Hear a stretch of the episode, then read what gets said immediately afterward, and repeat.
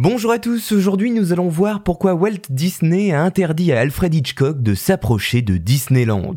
Posons d'abord le contexte. En 1960, Hitchcock s'est déjà imposé comme l'un des plus grands réalisateurs de l'époque. Il commence à travailler dans l'industrie cinématographique dans les années 20 et ne cesse de gagner en importance au cours des décennies suivantes. En 1959, celui que l'on nomme le maître du suspense sort Psychose, après avoir sorti entre autres Vertigo, Sur froide et La mort aux trousses. La proposition de quatre de ses meilleurs films au grand public au cours de cette brève période le propulse vers un succès sans précédent mais quel est le lien avec Disney dans tout ça? Eh bien, il arrive. Fort du succès imposant de Psychose, Hitchcock commence à travailler sur un nouveau scénario avec Ernest Lehman, célèbre scénariste qu'il avait accompagné sur La mort aux trousses, et à deux, il commence à plancher sur un film qui s'intitulera The Blind Man, en français L'aveugle. Dans The Blind Man, un pianiste de jazz aveugle reçoit une greffe d'yeux et découvre que ses nouveaux yeux proviennent d'un homme assassiné. L'image du meurtrier de l'homme est gravée dans la vision du pianiste qui tente de retrouver le meurtrier avant qu'il ne tue à nouveau. Hitchcock souhaitait initialement confier le rôle-titre à James Stewart, mais l'acteur n'a pas pu s'engager en raison de son emploi du temps chargé. En fin de compte, l'indisponibilité de Stewart fut le cadet des soucis d'Hitchcock. Au départ, Hitchcock et Lehman avaient prévu une scène de poursuite pleine de tension au milieu d'une foule à Disney.